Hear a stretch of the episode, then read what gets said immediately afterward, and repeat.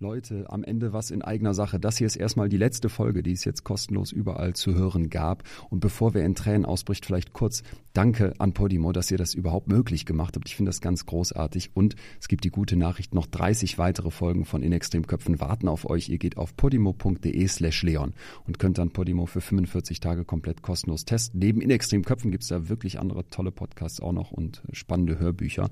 Und abgesehen davon bin ich ja jetzt ähm, die letzten Shows auf Tour. Da gibt's fast keine Tickets mehr, aber es wird demnächst eine neue Tour geben. Also vielleicht sehen wir uns nochmal live. Haltet Augen und Ohren offen.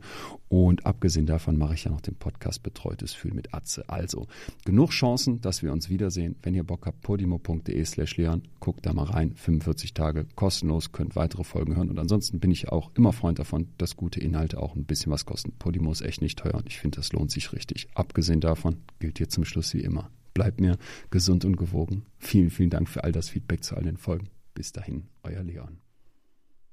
Wer ist gern traurig?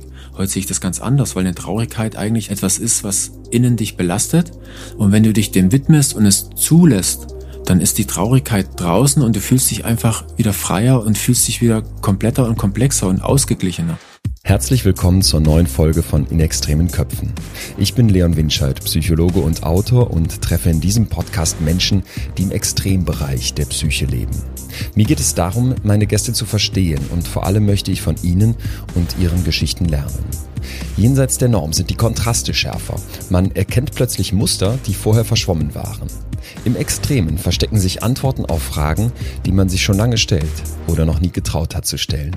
So bekommt man oft unerwartete Impulse für die eigene Psyche. Heute treffe ich Sven Hannawald. Als erster deutscher Skispringer schafft er das, was vor ihm keinem gelang.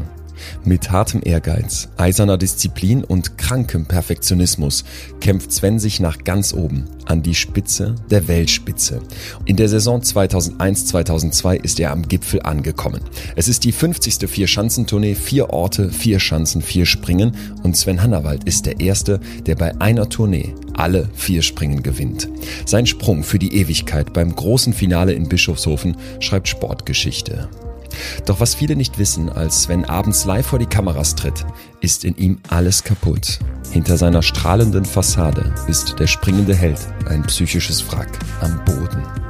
Immer höher, immer weiter, immer schneller, knallhart zu sich selbst, das schien für Sven das Geheimnis zum Erfolg zu sein.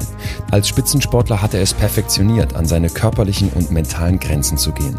Doch dafür zahlt er einen hohen Preis, bis zu dem Punkt, an dem er seine eigenen Grenzen vollkommen überschritten hat und nichts mehr geht.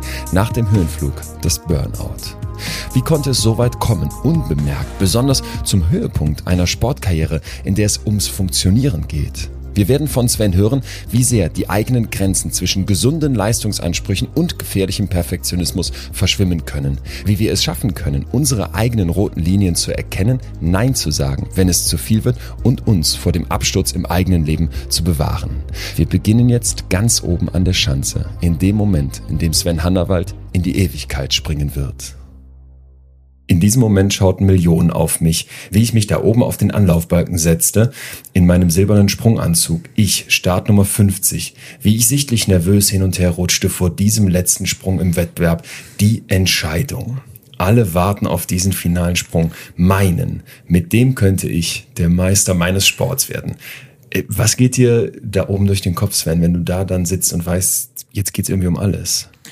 Also heute sitze ich sicher und entspannt in dem Sessel, rutsch nicht hin und her und äh, bin, bin völlig frei und, und genieße den Moment, wenn ich das dann einfach auch wieder so erzählt bekomme, weil ich so sofort wieder mich selber auf dem Balken sehe, ähm, ja. ich die Gänsehaut bekomme, ich natürlich weiß, was auf dem Spiel steht, ich im Nachgang aber sagen musste, in dem Moment war es mir völlig egal, ob es wirklich klappt oder nicht, weil ich einfach nur wollte, dass das ganze Theater drumherum vorbei ist. Also was mich wirklich über die Tournee dann auch hin nochmal so richtig ja, belastet hat. Und es war ja wirklich dann nur noch ein Kampf mit, mit Gedanken, die ich nicht zulassen wollte, was denn wäre, wenn. Und dem, worauf ich mich konzentrieren muss. Und das dann spätestens nach Innsbruck, nachdem für mich auch klar war, dass jetzt die Tournee eigentlich, die habe ich im Sack. Da hätte ich auch, glaube zweimal stürzen können anhand von dem Vorsprung, hätte ich die normal gewonnen.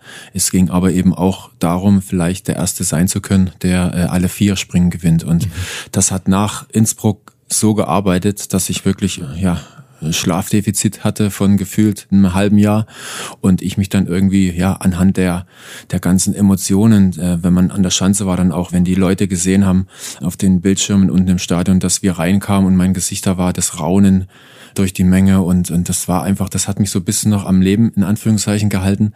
Und nach dem Finalsprung dann habe ich gemerkt, wie schwer der Rucksack war und da war ja, also gejubelt habe ich noch, aber das war, glaube ich, einfach nur ein Automatismus, der nicht mehr von mir gesteuert war. Ich habe mir das angeguckt, dieses, du springst rauf und runter, dann unten, bist, bist völlig außer dir, packst die Ski noch so grad und, und schleuderst die rum und bist, bist einfach so euphorisch.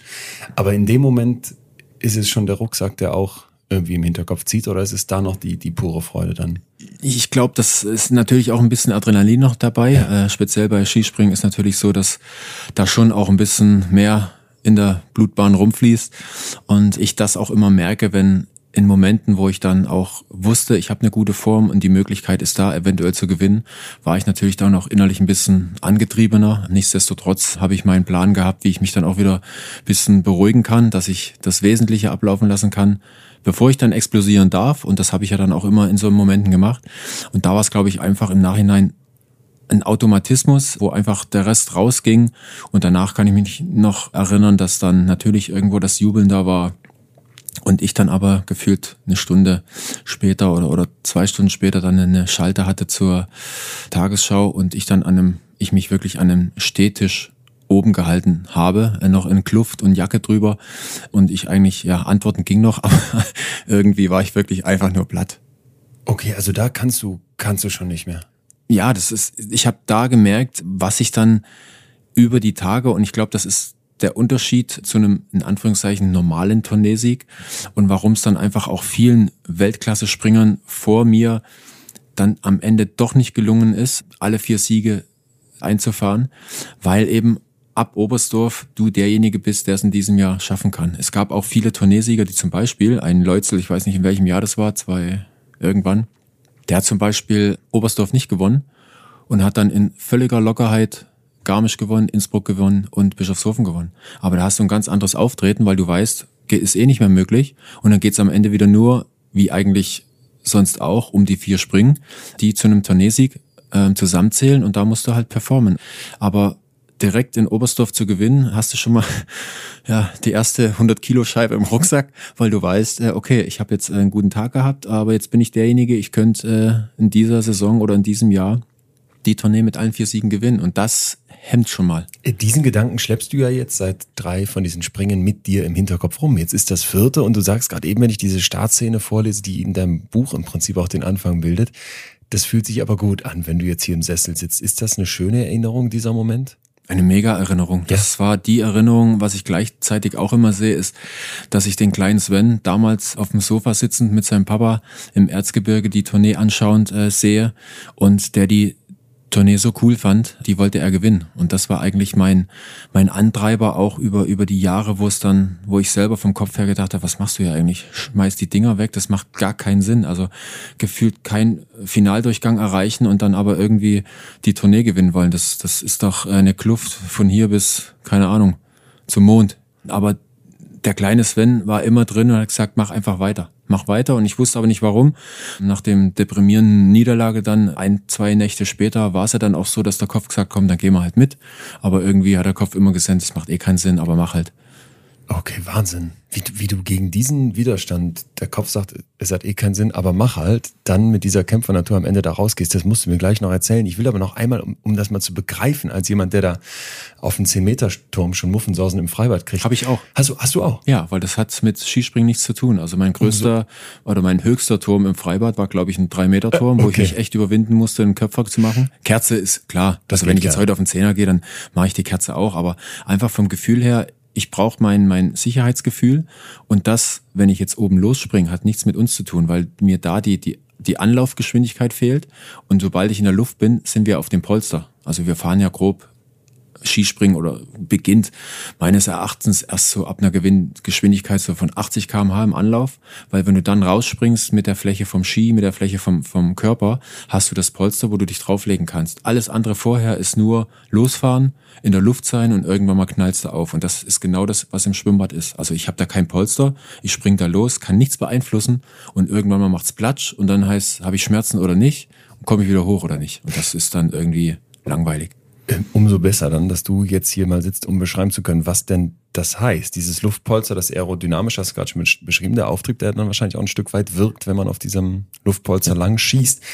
Äh, aber nochmal in diese mentale Situation rein. Du sitzt da oben an dieser, an dieser Schanze. Ich habe mir die Bilder nochmal angeguckt, wie du dann ja auch auf ein riesen Publikum da unten guckst. Die Kameras, Scheinwerfer und Co., die nochmal Millionen dazu holen, sind auch noch da. Mhm. Wie schaffst du das jetzt zu sagen, ich gehe in so einen Tunnel rein und fahre da jetzt runter und spring dann ab? Also du beschreibst, dass es 0,3 Sekunden bei diesem Absprung, die alles entscheiden. Wie schafft man das mit, mit diesem von da oben losrutschen, 90 km/h ist man ungefähr schnell, ja. dann zu sagen, pam. Das ist die Gewohnheit. Bis dahin bin ich ja dann auch schon gefühlt fast zwei Jahrzehnte im Skispringen unterwegs gewesen und du machst ja an so einem Moment, wo es um alles oder nichts geht, nichts anderes als im Lehrgang in XY zum Sprungtraining XY. Also die, die Technik und so ist gleich. Und was du aber mit der Zeit dann lernst oder, oder durchlebst, ist, dass du verschiedene Situationen hattest, wo du vielleicht auch schon mal der Favorit warst und dann aber irgendwie vom Gedankenkino weggekommen bist oder dich wegleiten lassen hast durch Zuschauer, ist erst einmal natürlich beim Weltcup dabei zu sein, ist klar, dass ich da nicht gewinne, also von mir aus. Es sei denn, ich hätte dann vom, vom technischen und vom Materialpaket so viel Vorsprung, dass ich gefühlt rückwärts springen hätte können, dass ich dann trotzdem auch gewinne. Aber wenn du in ersten Momenten ist immer so, dass du natürlich erstmal das drumherum aufsagst. Du, du guckst erstmal rechts und links, was ist hier, wie ist das, fühlt sich gut an, oh, so viel mhm. Zuschauer hatte ich noch nie, bisher waren es vielleicht 300 beim Continental Cup und so weiter und so fort. Also solche Dinge Dinge hast du bis zu so einem Moment in meinem Fall dann auch schon öfter erlebt. Und da geht's halt wirklich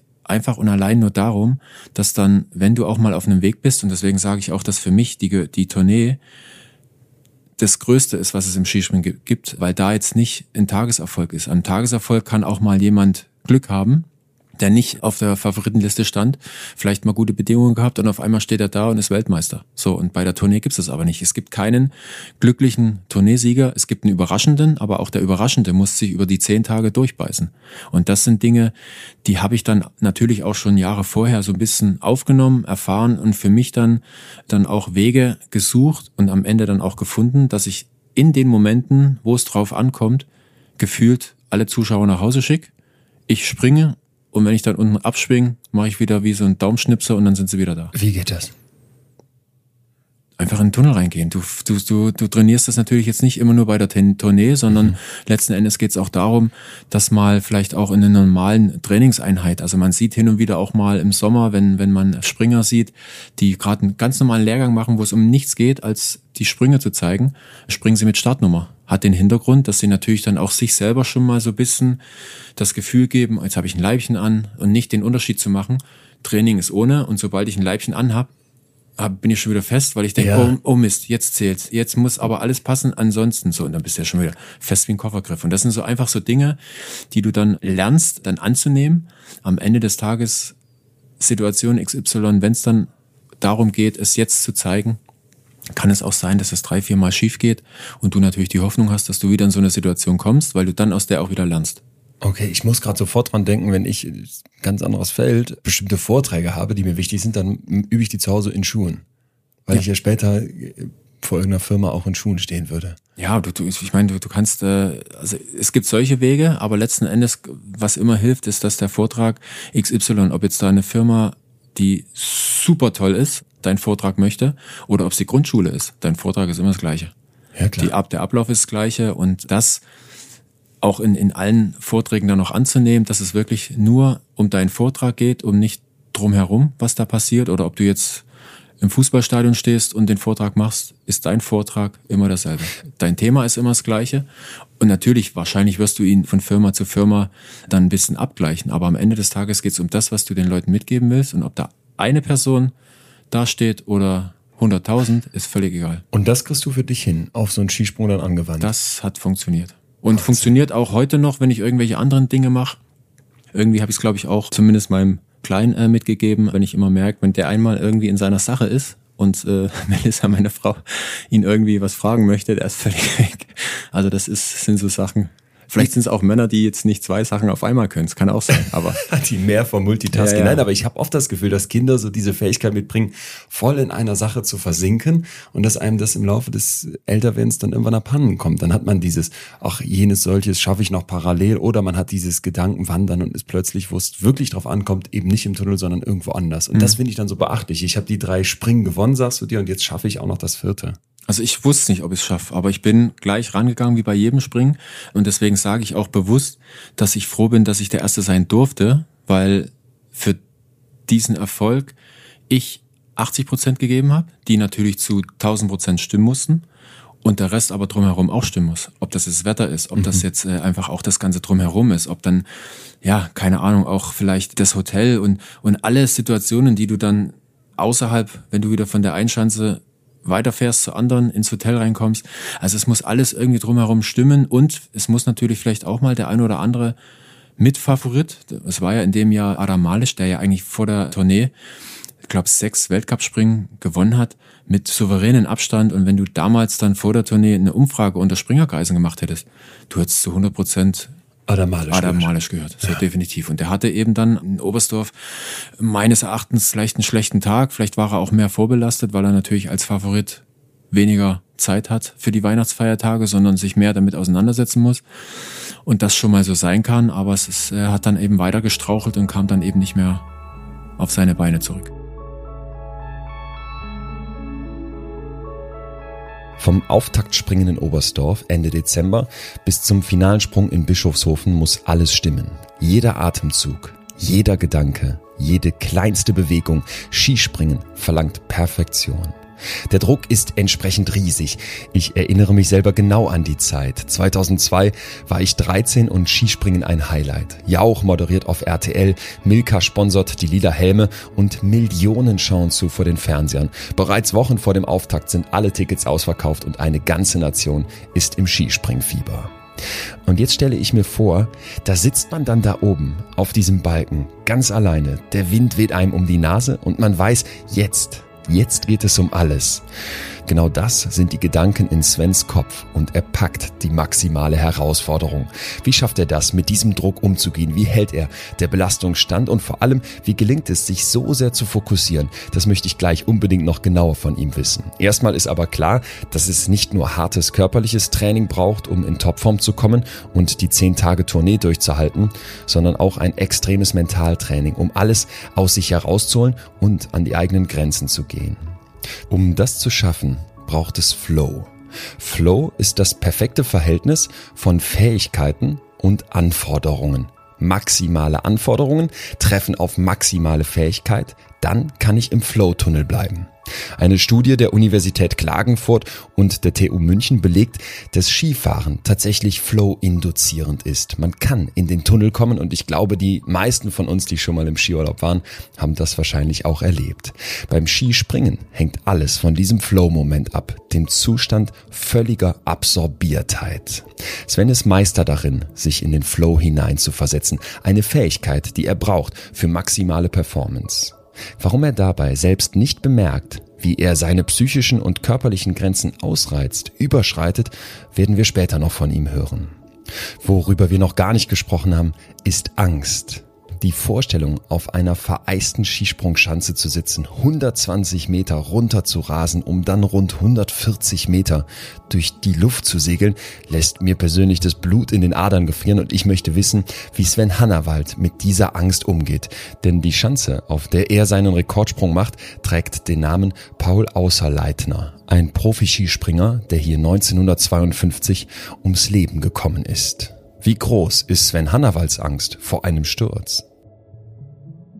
Ich denke nicht ans Stürzen. Das ist auch das Gute, dass man damals auch in jüngeren Jahren nicht ans danach denkt, aber es muss einem immer ein bisschen bewusst sein, dass was passieren kann. Dann hast du automatisch auch den Respekt mit dabei, den die Sportart verlangt von vornherein.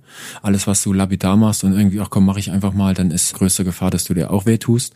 Und deswegen solche Dinge mir als, als nicht Warnung, aber, aber es sind einfach Schicksale, die mich unheimlich traurig machen, dass sie passieren, aber mir einfach bewusst machen, dass es vielleicht auch das ist, warum mir diese Sportart so Spaß macht, weil einfach ein bisschen Kitzel mit dabei ist und dieses Risiko du erfüllen musst und einfach managen musst. Und dann am Ende des Tages, wenn es klappt, bist du der nicht der coolste, aber der freudigste und, und freust dich einfach an dem, was du tun darfst.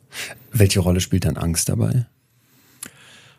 Angst ist in meinen Augen immer das, ähm, wo ich selber, wenn ich das gespürt habe, dass ich dann äh, nicht springe. Weil Respekt ist wichtig, Ach. der schärft meine Sinne, der macht mich bis, zur, bis zum kleinen C, macht er mich wach.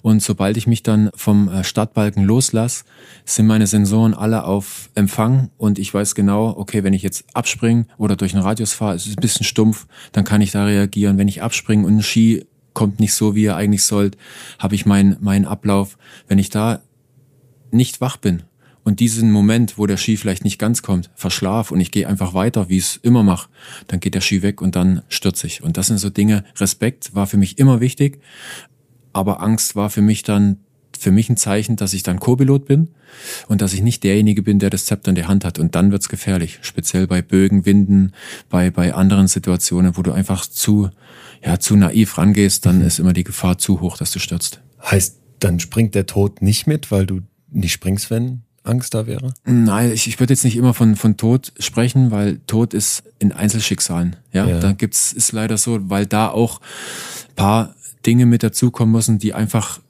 tragisch sind, die, ähm, die einfach dann nicht immer so sind. Ähm, es kommt ja auch immer darauf an, wie stürze ich, mit welchem Körperteil komme ich auf.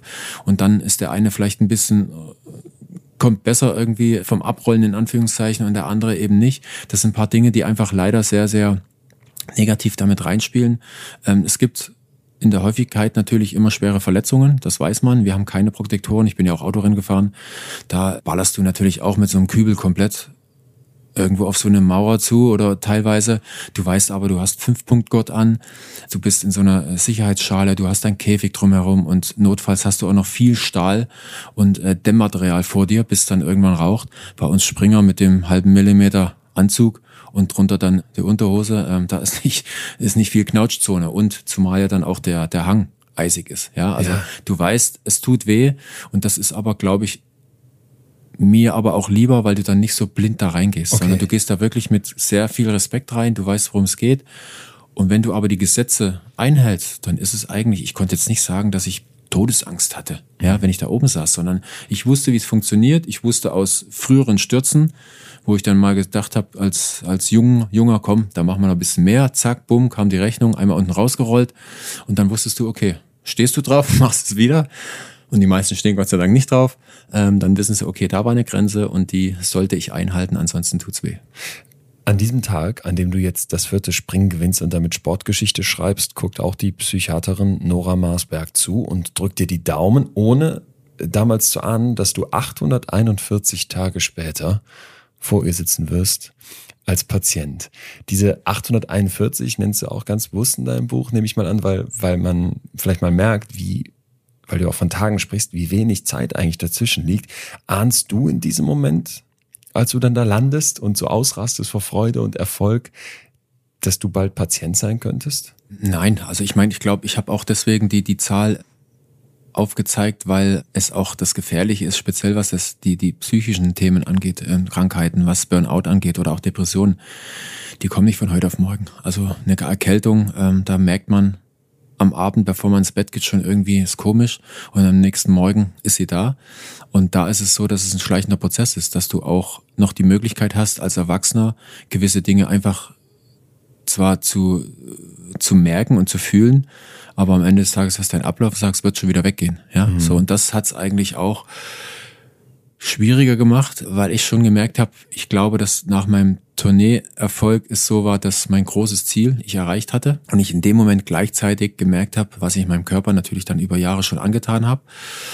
Aber nichtsdestotrotz wollte ich trotzdem weitermachen, ja, weil Skispringen und Skifliegen speziell ist für mich natürlich das Ein und Alles. Ich habe natürlich gemerkt, dass ich mich immer mehr rumschleppen muss, dass die, die, die Regenerationszeiten, die ich mir nehme oder nehmen kann, bei Weitem nicht mehr ausreichen. Und das war früher immer anders. Also nach einer Saison, wenn der die rum war im Planitzer Ende März, dann ging es vielleicht drei, vier Tage, wo ich mich hingelegt habe und ein bisschen ausgeruht habe. Und danach war schon innerlich wieder grünes Licht ankommen. Die anderen machen alle Pause, jetzt gibt man schon wieder Gas, haben einen kleinen Vorsprung, geht ab, juhu. So, und zum Schluss war es so, dass der offizielle Trainingsstart da war und vor der Tür stand und von der innerlichen Stimme habe ich noch gar nichts gehört. Also musste ich mich auch da schon in das in die neue Saison reinschleppen.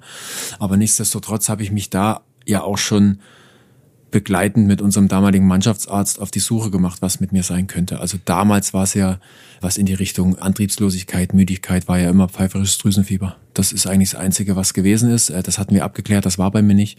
Und somit haben wir dann eben angefangen, Blutbilder groß, klein, Organe checken. Irgendwo muss ja das herkommen, wo mein Körper einfach ein bisschen äh, überfordert ist. Gleichzeitig natürlich nochmal geguckt, dass man vielleicht irgendwie ähm, von der Ernährung her, weil wir natürlich an der Grenze leben vom Gewicht, dass man da vielleicht irgendwie dem Körper noch was Gutes versucht zu tun, ohne natürlich wieder schwerer zu werden, weil sonst hat man auch nichts davon. Und das war ein Prozess über anderthalb Jahre, bis ich dann irgendwann halt, äh, ja, einfach nicht mehr konnte. Aber wenn das so ein Prozess ist und wenn du sagst, da liefen auch schon Untersuchungen und da ist schon so ein erstes Gespür dafür, dass was nicht stimmt, ist es dann wirklich so klar, dass du sagst, nein, ich ahne da noch gar nicht, Patient zu sein? Und, und wieso ist das dann so klar für dich? Weil es scheint doch dann schon einiges nicht zu laufen, auch an diesem Tag, wo nach außen hin alles perfekt ist. Ja, aber 2004, als ich die Diagnose dann, ich sage ja auch endlich bekommen habe, ja. nach anderthalb Jahren, wo mir jeder Arzt gesagt hat, boah, sieht man den Profisportler, sensationelle Werte. Und ich so, guck mich da halt mal genau an. Du musst doch irgendwie sehen, dass mir es nicht gut geht. Aber das war eben nicht so. Und 2004 war das Thema Burnout oder psychische Erkrankungen war keins. Also die gab's, mhm. die psychischen Erkrankungen gab's auch vor meiner Zeit schon. Ja, also sprich, wenn Menschen einfach nicht mehr konnten, da dann eben auch ihre Auszeiten genommen haben oder vielleicht auch aufgehört haben ja, und was anderes gemacht haben, hätte auch sein können, dass es vielleicht auch schon ein Thema Burnout war, weil es betrifft ja dann doch eher die, die Perfektionismus und Ehrgeiz im Blut tragen und das natürlich dann nicht wissen und leben. Ja, es gibt viele, viele Skispringer, die genauso auf der Erfolgswelle sind, aber was die halt können, die können abschalten, die können dann einfach sagen, Wettkampf ist vorbei, auf Wiedersehen. So, und die fangen dann übermorgen wieder an. Und ich war einer, wenn ich im Bus nach dem Wettkampf nach Hause saß, habe ich mich schon mit dem nächsten Wettkampf beschäftigt, weil ich einfach keinen Moment versäumen wollte, mich vorwärts zu bringen. Und wenn du dann 24 Stunden, sieben Tage die Woche auf Alarm bist, ja, dann ist klar, dass das Gleichgewicht nicht äh, ist. Und dann ist das Thema ist, ist vorprogrammiert. Der Körper ist ein Genie, ist sensationell, was der wettmacht und irgendwie dann auch wegstecken kann und wie er trotzdem funktioniert. Aber wenn ein Körper irgendwann mal an einem Punkt ist, wo er nicht mehr kann, dann kann er nicht mehr. Jetzt erstmal aber landest du ja unten. Es sind noch diese 841 Tage und bis ganz oben. Das hat geklappt mit diesem Sprung. Svenomenal. Hanna Walter Überflieger. Flüge in die Unsterblichkeit. Die Bildzeitung titelt von Honey Mania. Dieser Ruhm dann danach, wie nimmst du den wahr? Ich meine, Skispringen war in der Zeit unglaublich populär. Ich glaube, 15 Millionen Leute haben allein in Deutschland zugeguckt. Das sind heute Quoten, die, die kriegt kaum jemand. Ja, die gibt's auch nicht mehr, ne? Die, die gibt's nicht ja. mehr. Äh, nimm uns mal mit rein in diese Welt. Was hieß das da damals, dieser unglaubliche Star dann zu sein? Und wie hat sich das für dich angefühlt? Ich, war unheimlich stolz drauf. Also ich war, ich war wirklich dann, ich habe auch da ein bisschen was zurückbekommen. Die ganze Zeit, die man dann irgendwo auch private Zeit liegen lässt, um sich dann irgendwo auch äh, eher dann in seiner Sportart oder auf seinem Weg äh, voranzubringen.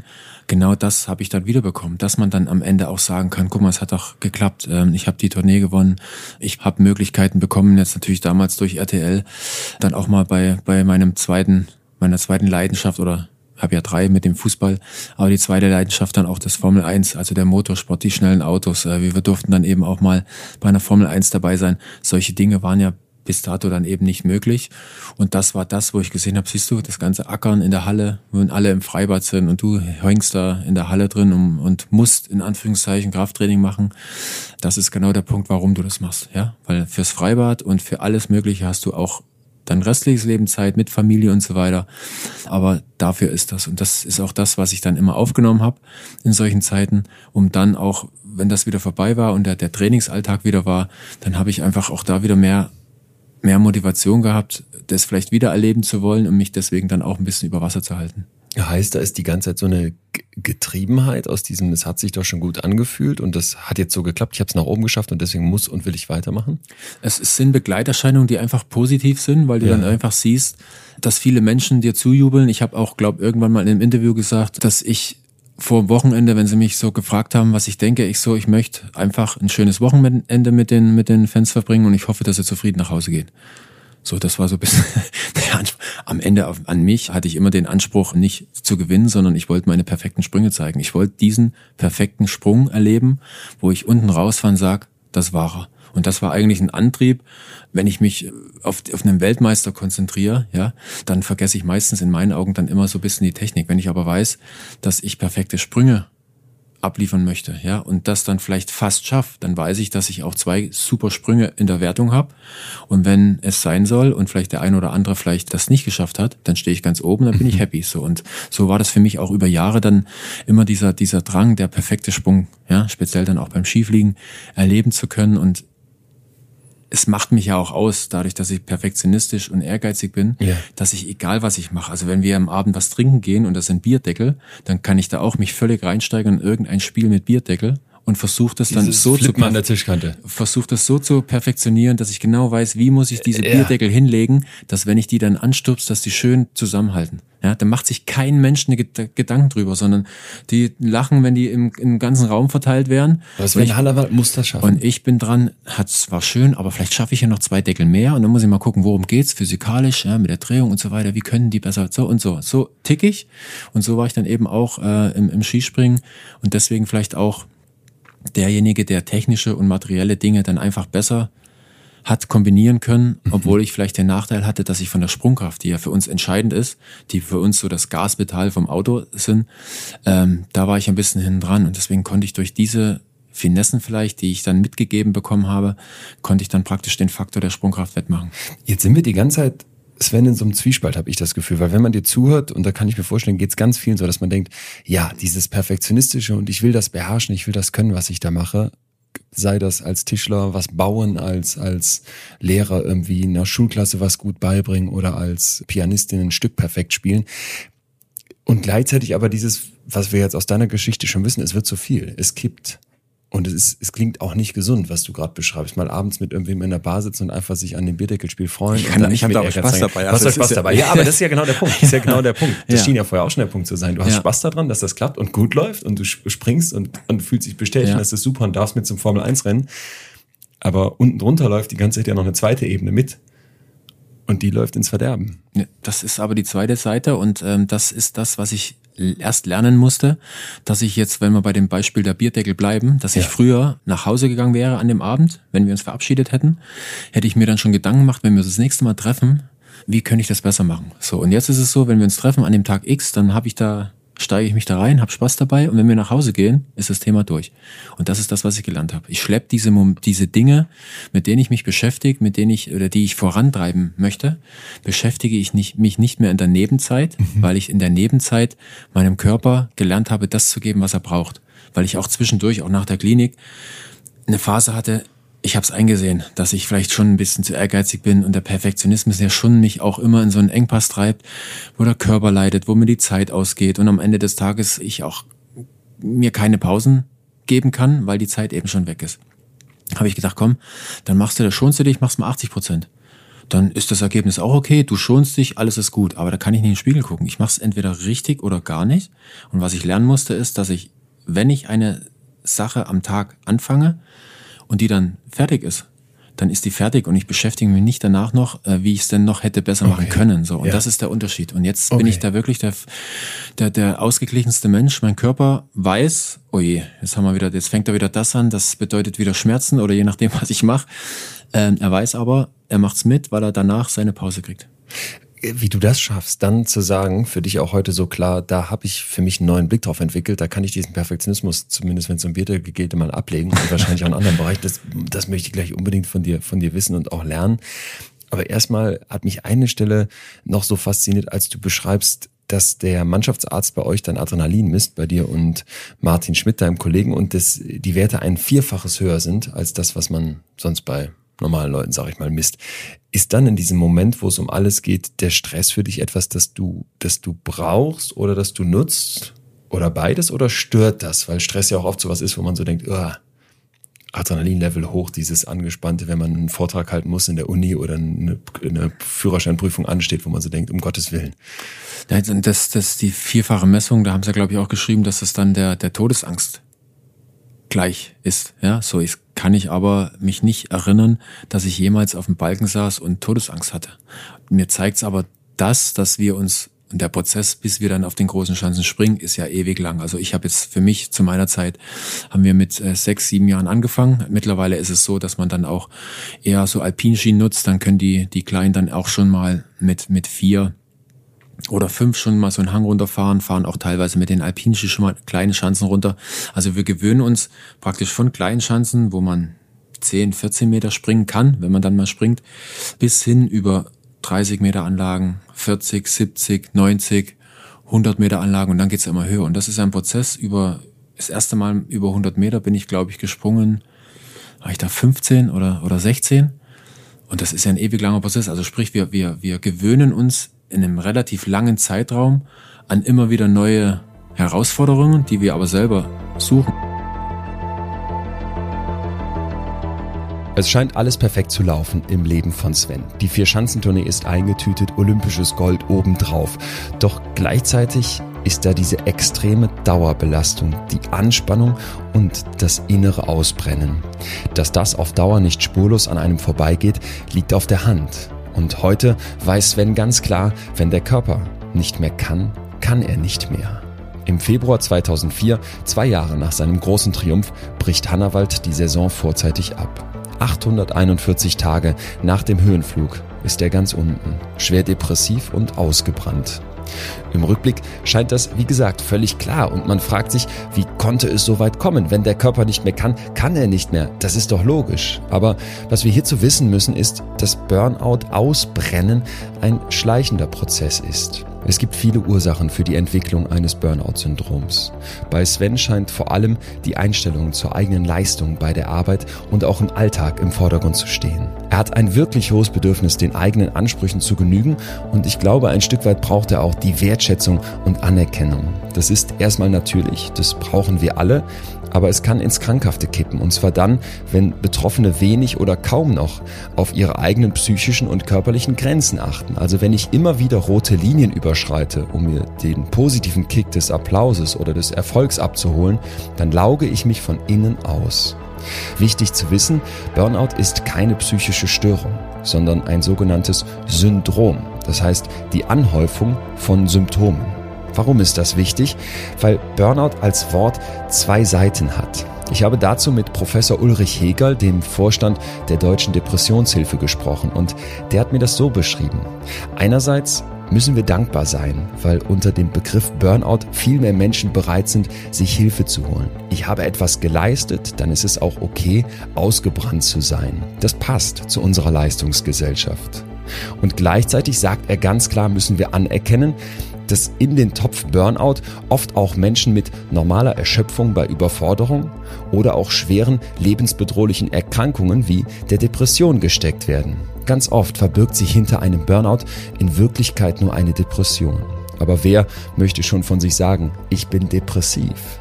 Noch immer ist es leider so, dass die psychischen Störungen massiv stigmatisiert werden. Und wenn wir uns jetzt vor Augen führen, dass Sven Hannawald 2001, 2002 in einer Zeit, als Günter Jauch noch Skispringen moderiert hat, unter diesen Themen litt, dann glaube ich, ist es auch leicht sich vorzustellen, dass die Gesellschaft damals noch nicht ansatzweise so weit war, wie sie heute ist. Das bedeutet, die Betroffenen müssen mit doppeltem Druck umgehen. Einmal ist da das Krankheitsbild und dann ist da eine Gesellschaft, die für sowas keine Akzeptanz hat. Als Sven Hannawald endlich eine Diagnose bekommt, geht er in eine Klinik, will aber so schnell wie möglich zur alten Höchstform zurück. Dieser Wunsch wird nicht in Erfüllung gehen. Im August 2005 gibt er das Ende seiner Skisprungkarriere bekannt.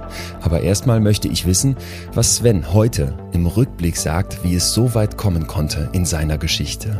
Sven hatte ein ostdeutsches Gen, immer Disziplin. Das ist die Einschätzung seines Trainers. Wie zutreffend ist das?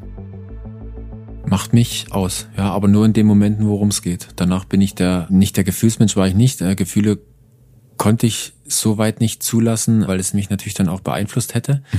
Aber in der, in der Aufgabe an sich, wenn ich, wenn ich mir einfach äh, sag, das ist für mich jetzt wichtig, dann kann ich da rechts und links, kannst da knallen und was weiß ich was sein. Ich bin da völlig in meiner Materie.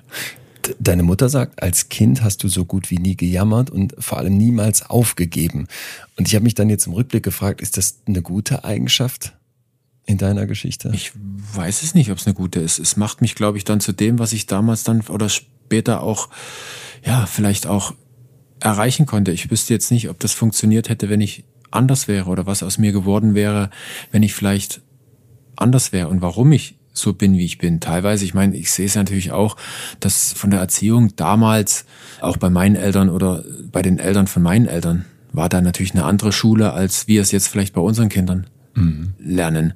Aber ich sehe trotzdem auch, dass unsere Kleinen genauso ihren Willen haben und, und das muss dann schon auch teils eine Genetik mit reinspielen, dass man dann einfach auch so ein bisschen auch von, von den Eltern was mitbekommt und auf der anderen Seite aber dann vielleicht auch, wie ich damals dann auch in einem System groß geworden bin, wo natürlich dann irgendwo klare Regeln waren, die es vielleicht heute auch gibt, aber man hat ein bisschen mehr Ausweichmöglichkeiten. Ja? Und damals ist es einfach so gewesen, dass, habe immer ein gutes Beispiel, ähm, dass wir in, in, in der Kinder- und Jugendsportschule dann in Klingenthal, als ich äh, mit, mit 87, mit 12 dann hindelegiert wurde, war ja toll für mich. Da waren dann die Erzieherinnen, die haben dann die sind so lang am Abend ins Zimmer gekommen und das Licht ausgemacht, bis es auch ausgeblieben ist.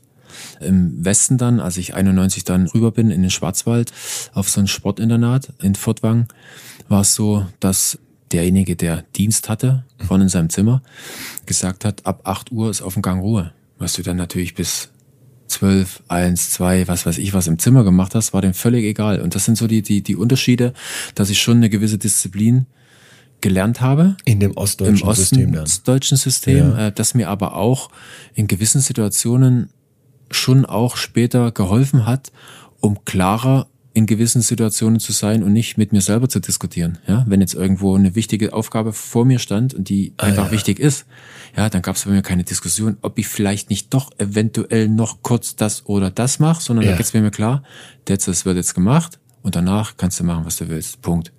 Das hat aber auch was Hartes muss auch. Also es gibt, ja. glaube ich, in den Situationen, es hat mich, glaube ich, auf den Leistungssport dann auch vorbereitet, weil am Ende muss ich sagen, also so schön wie Skispringen ist, war es jetzt nicht der super Spaß. Wenn es um, um Gold oder um Siege geht, ist keiner, du darfst heute, mach du mal, ich bin da nächstes Wochenende dran, sondern es geht da knallhart darum, dass du an dem Tag der Beste bist.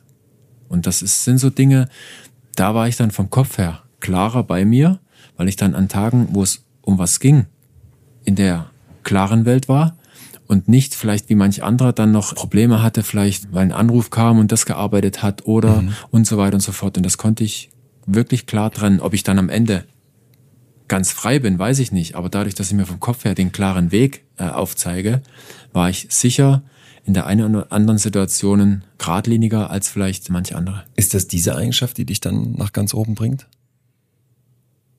am Ende habe ich erlebt, dass wenn man ganz hoch hinaus möchte, dir niemand etwas schenkt.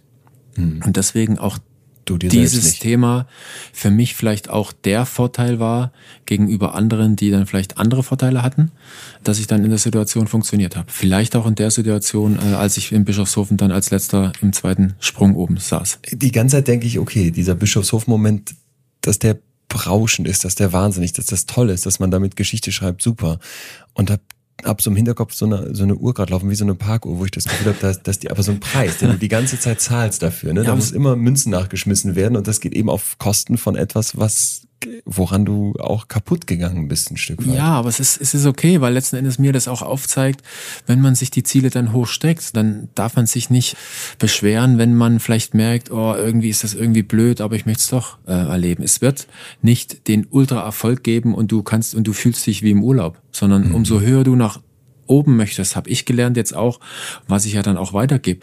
Umso mehr man nach oben möchte, umso mehr muss man noch die Rücksicht nehmen auf die zweite Seite. Also ich rede dann immer in, in, in so einer Waage mit zwei Schalen, also das, was ich erreichen möchte, die Arbeit, die Verantwortung, das, was ich tun muss, kommt auf die eine Seite. Und wenn ich aber das andere Schälchen nicht befülle mit dem Ausgleich für den Körper, mit dem einfach mal weg aus der ganzen Welt, einfach mal äh, etwas Ausgleichendes tun, was ich immer als Hobby beschreibe. Ich sage nicht extra Sport, weil der eine oder andere hat vielleicht mit Sport nichts zu tun, geht aber gern wandern. Also mir ist schon die Bewegung das Wichtige oder allgemeines Hobby, weil man da meistens, wenn man an das denkt, womit man sich da beschäftigt, schon so ein Grinsen im Gesicht hat und sich schon freut, oh, lass mich das mal wieder machen. So.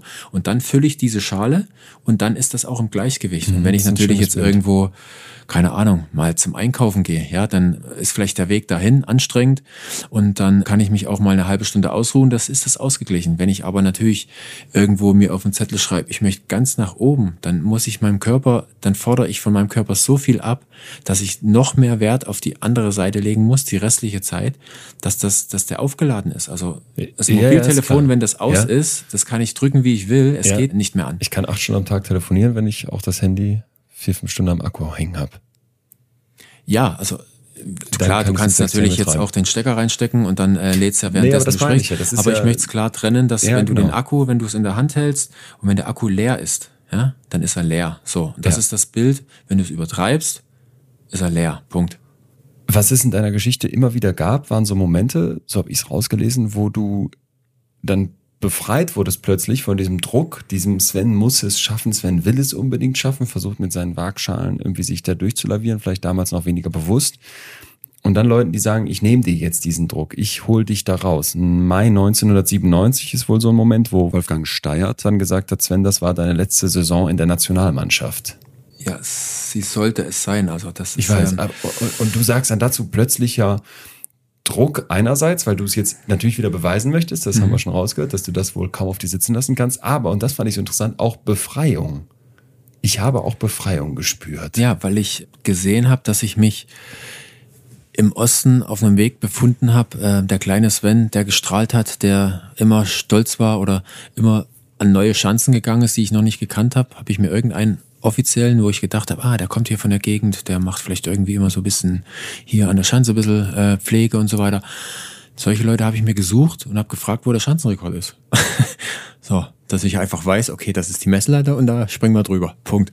Ja, solche Dinge haben mir Spaß gemacht und die Sprünge haben dann auch sicher gut angefühlt. Und mit dem Wechsel in den Westen war das so, dass ich dann auf einmal in einer anderen Welt war, auf einmal gefühlt asphaltierte Straßen gab, im Gegensatz zu uns im Osten immer die gepflasterten, äh, einfach dann auch alles so ein anderes Wirken hatte und du dann eben auch, Thema Erzieher, ein bisschen mehr Freiheiten hattest. Also das hatte jetzt nicht jeder immer kam ins, ins äh, Zimmer und hat's Licht ausgemacht, sondern du hattest auf der einen Seite dann eben auch, ich war ja dann 16, 17, hatte ja dann auch ein bisschen mehr Freiheiten. Vielleicht dann habe ich es auch in dem Lebensabschnitt dann auch ein bisschen mehr gelebt, mal am Abend mit den Jungs wegzugehen, mhm. mal irgendwie andere Dinge fernab mhm. von Sport zu machen. Was mich begleitet, aber gleichzeitig natürlich dann auch weggebracht hat von dem, vom, vom Sportlichen und bin dann irgendwie mit den Ergebnissen mitgeschwommen. Und ich sag dann bei dem Gespräch mit Wolfi dann, spreche ich von Befreiung, weil ich dann wieder aus so einem, so einer Art Trance-Zustand wieder zurückkam in die Welt. Da war doch noch was von dem kleinen Sven. So, oh, ja. und wenn dieses Gespräch nicht gewesen wäre, dann gäbe weniger Stress.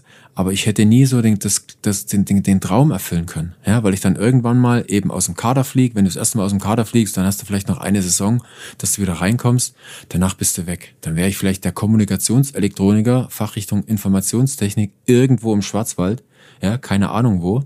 Und wird da arbeiten. So, und jetzt kann ich sagen, ich habe die Tournee gewonnen als erster mit allen vier Siegen. Und dieses Gespräch war für mich die Befreiung, weil ja da auch das Talent und, und alles, was ich so mitgegeben bekommen habe, wäre ja irgendwo auf der Straße liegen geblieben. So und so konnte ich das, was mir mitgegeben wurde, weiter nutzen. Natürlich musste ich mehr tun dafür, aber es hat einfach was gebracht und, und das ist der Punkt, warum ich damals dann auch von Befreiung gesprochen habe. Aber da kommt jemand und sagt dir, du bist nicht gut genug, du fliegst jetzt hier eigentlich raus Schwierig, und dann sagst ja. du, ja, das ist einerseits Druck und andererseits Befreiung und jetzt zeige ich es denen erst richtig. Genau, also das war ja, ich habe ja dann durch das Gespräch, es war ja so, dass bei meinem Namen es hieß, einstimmig braucht man nicht mehr, hat zwar irgendwie gut performt in der Jugend und irgendwie hat er den Sprung jetzt nicht geschafft, braucht man nicht mehr, gibt's andere.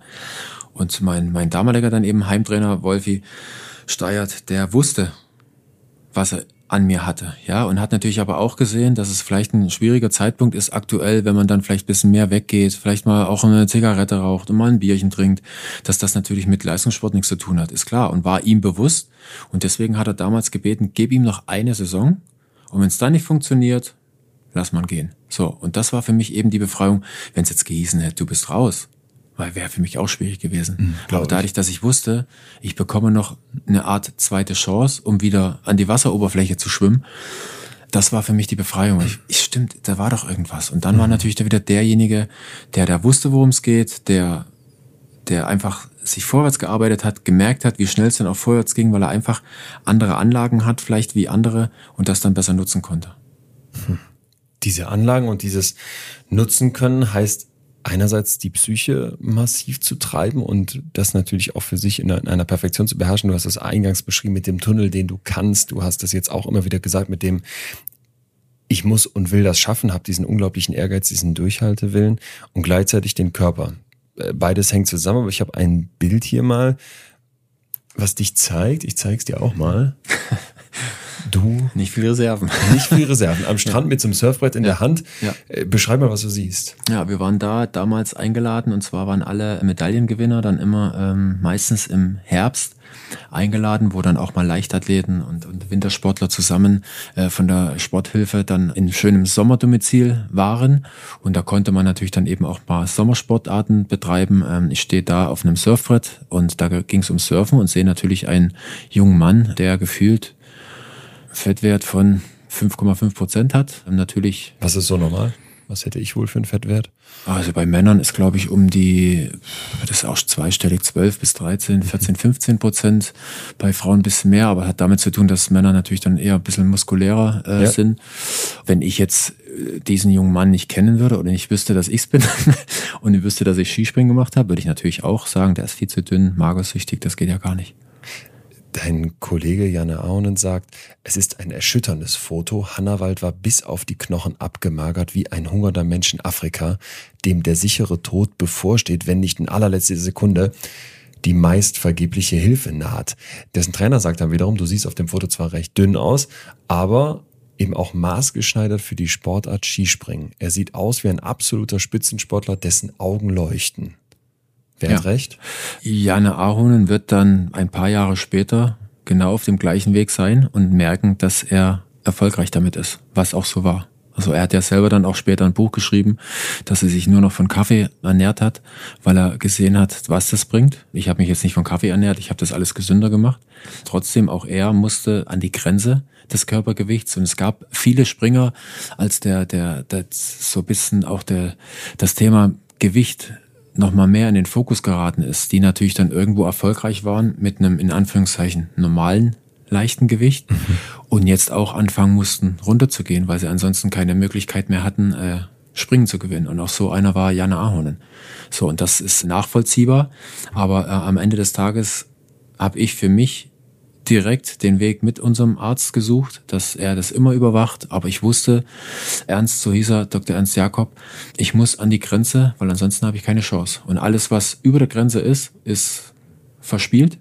Alles, was drunter ist, funktioniert nicht. Und das war einfach auch, ich war auch eine Zeit lang drunter und habe gemerkt, dass natürlich dann irgendwo dich gar nicht mehr konzentrieren kannst, dass du überhaupt keine, keine Kraft hast, dann irgendwo auch gewisse Dinge dann auch umzusetzen. Und ich war dann eben an, einem Punkt um die 3,64 war mein Idealgewicht, gerade zur Tournee. Was nicht viel ist bei einem Meter 85, das ist klar, aber letzten Endes sind wir Skispringer. 64 Kilo bei einem Meter. Ja, und auch heute ist es noch so, mhm. trotz BMI-Regel ist es so, dass die Leute genauso aussehen, wenn die die T-Shirts ausziehen wie ich. Und ähm, das gibt Sportarten. In Jogge zum Beispiel, ja, habe ich auch kennengelernt. Da habe ich nach ein bisschen Plaudern mit ihm, war ich eigentlich froh, dass ich Skispringer bin und kein Jogge, weil die haben dann, die ernähren sich gefühlt nur noch von Wasser. Also weil die dann eben auch so vom, vom Gewicht abhängig sind. Und das sind Dinge, die, die sind dir bewusst, hat aber für mich jetzt nicht mit, mit, mit äh, Magersucht zu tun, weil ab dem Zeitpunkt, und das ist der Unterschied zu den Leuten, wo ich es auch gefährlicher finde, wenn du das im privaten Leben anfängst, mhm. dir Beispiele, Social Media vielleicht intern zu suchen, die jetzt irgendwo dastehen und toll aussehen, weil sie irgendwie definiert sind und so weiter. Und du dann anfängst abzunehmen Bei uns war es so, als Leistungssportler, da entscheidet die Leistung und wenn du zu tief bist, geht da nichts mehr, bist du weg vom Fenster. Dementsprechend sag, warum soll ich das machen? In dem normalen Leben ist es so, da hast du diese Grenze nicht. Weil auch ich gesehen habe, ich habe mir ja nicht ein, ein Bild von, wo ich noch 70 Kilo hatte, äh, wo ich vielleicht auch keine Chance hatte beim Skispringen, habe ich ja mir nicht an den Spiegel geheftet, oberkörperfrei und habe dann tagtäglich den Unterschied gesehen, sondern ich habe mich immer im Spiegel gesehen und habe gesagt, was haben sie denn? Bin doch gar nicht so Ding. Also sprich, wenn du dich täglich im Spiegel ah, siehst, ja. dann verschwimmt der Vorher-Nachher-Effekt. Und das ist das Problem dann eben auch in der heutigen Zeit dann, wenn Leute privat anfangen, sich Bilder, Beispiele zu suchen oder auch junge Mädels, was ich unheimlich schlimm finde, dass, dass da nicht irgendwo ein Riegel vorgeschoben wird, die sich dann irgendwo in so eine Magersucht reinhungern und äh, irgendwie 30 Kilo haben und sich immer noch dick fühlen. Heißt aber auch, du musst die ganze Zeit um so eine Linie drumherum tanzen, so eine Gewichtslinie, wo du weißt, ein bisschen drunter, dann leidet die Leistung, ein bisschen drüber leidet sie auch. Ob das jetzt viel gesünder ist, das ist ein, aber für uns ist es ja, wir sind, wir machen Leistungssport grob bis 30. Wenn es bedeuten würde, dass wir ähm, offizielles Rentenalter 67 springen müssten, uns uns das ganze Leben lang da irgendwo reinhungern müssen, ja, gefühlt, dann wird's auch weniger Skispringer geben. Für den Sport hungern das ist gar nicht selten. Es gibt wissenschaftliche Belege dafür, dass Essstörungen im Sport und insbesondere in gewichtssensiblen Sportarten wie Ausdauersport, Gewichtsklassensport oder auch Sprungdisziplinen sehr weit verbreitet sind. Sven sagt dazu ganz klar, ich muss an die Grenzen, sonst habe ich keine Chance. Alles, was drüber ist, ist verspielt. Alles, was drunter ist, geht nicht. Für mich ist das eine ganz wichtige Stelle, weil hier klar wird, was Sven für einen Tanz auf Messers Schneide fabriziert. Er ist die ganze Zeit an diesen roten Linien und tritt immer wieder drüber, ohne sich das einzugestehen oder es überhaupt damals zumindest zu bemerken. Deswegen ganz praktisch für uns alle, worauf können wir achten, um nicht auszubrennen?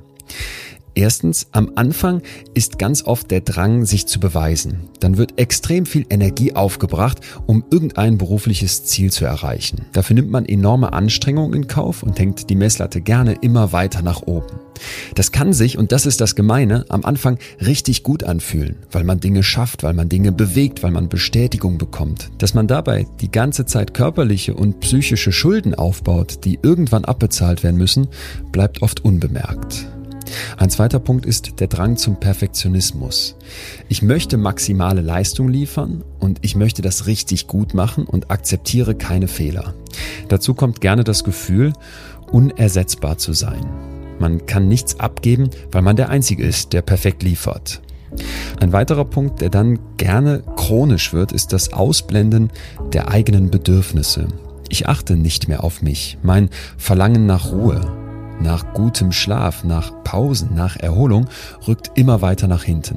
Ich sage das Meeting noch zu, dann kommt man nicht mehr zum Familienabendessen, sondern versucht irgendwie gerne mit Alkohol, Nikotin oder Kaffee, um sich überhaupt noch aufzupeitschen, bis spät in den Abend zu ackern. Dazu kommt noch etwas, das Sven uns auch immer wieder beschrieben hat, und zwar die verzerrte Wahrnehmung der Realität. Gute Freundschaften oder auch eine Liebesbeziehung, die ich vorher als Entlastung wahrgenommen habe, kommen mir jetzt plötzlich wie eine Belastung vor. Die Wahrnehmung reduziert sich auf ein Minimum. Man setzt sich gedankliche Scheuklappen auf, voller Fokus auf die Arbeit. Alles drumherum wird ausgeblendet oder plötzlich anders verzerrt wahrgenommen. Zum Beispiel als lästig oder nicht wertvoll genug, um dafür irgendwelche Zeit aufzubringen.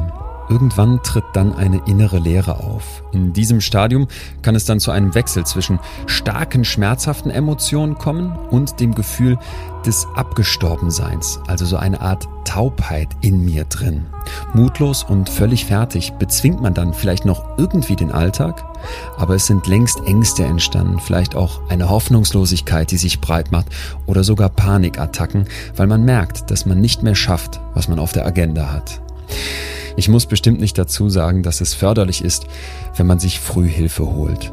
Doch oft fällt das den Betroffenen schwer, weil wir eben von einem schleichenden Prozess sprechen und weil die eigenen roten Linien nicht immer bewusst wahrgenommen werden. Deswegen in sich reinhorchen, merken, ob es einem gut geht, sich abgleichen, sich auch mit sich selbst vergleichen, habe ich mich verändert. Das sind ganz zentrale Punkte, die wir auch völlig losgelöst von einer Sorge vor Burnout immer wieder an uns checken sollten. Zurück zu Sven. Erstmal Entwarnung. Seit 2004 ernährt er sich wieder normal und hat 15 Kilo zugenommen. Vor mir sitzt ein schlanker, durchtrainierter, aber absolut gesund aussehender Mann.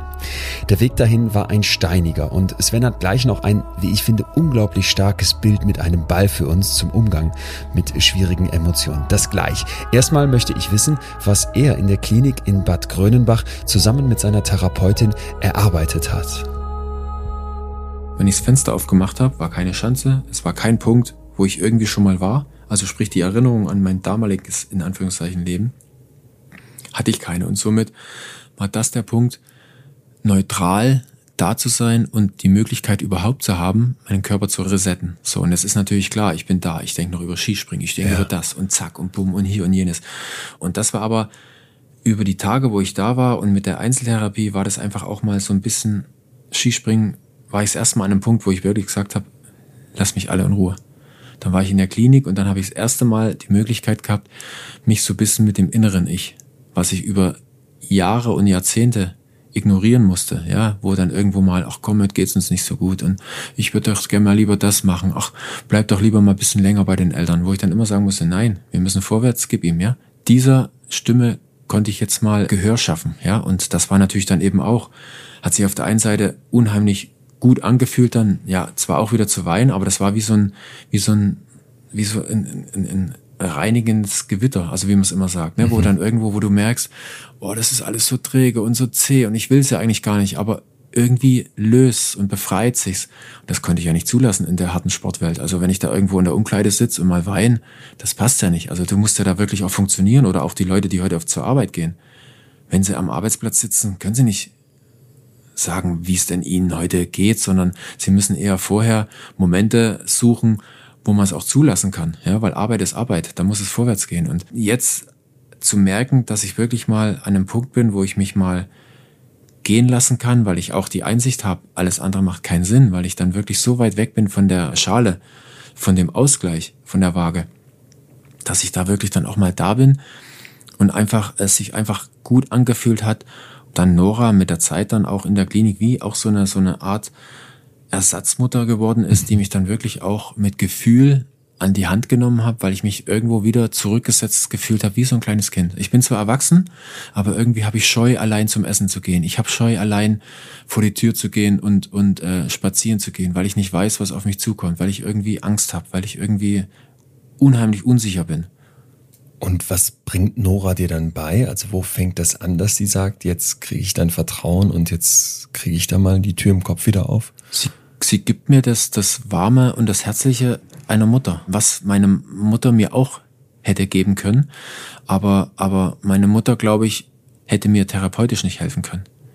Das ist so ein bisschen das, also sie, sie hat mir ja auch immer die Wärme und die, und die, das Nest gegeben, wo ich mich unheimlich gut auf, aufgehoben gefühlt habe und wo ich mich jedes Mal, wenn ich bei meinen Eltern war, wirklich auch gut erholen konnte und dann wieder gestärkt wieder Richtung Schwarzwald und, und Sport gefahren bin.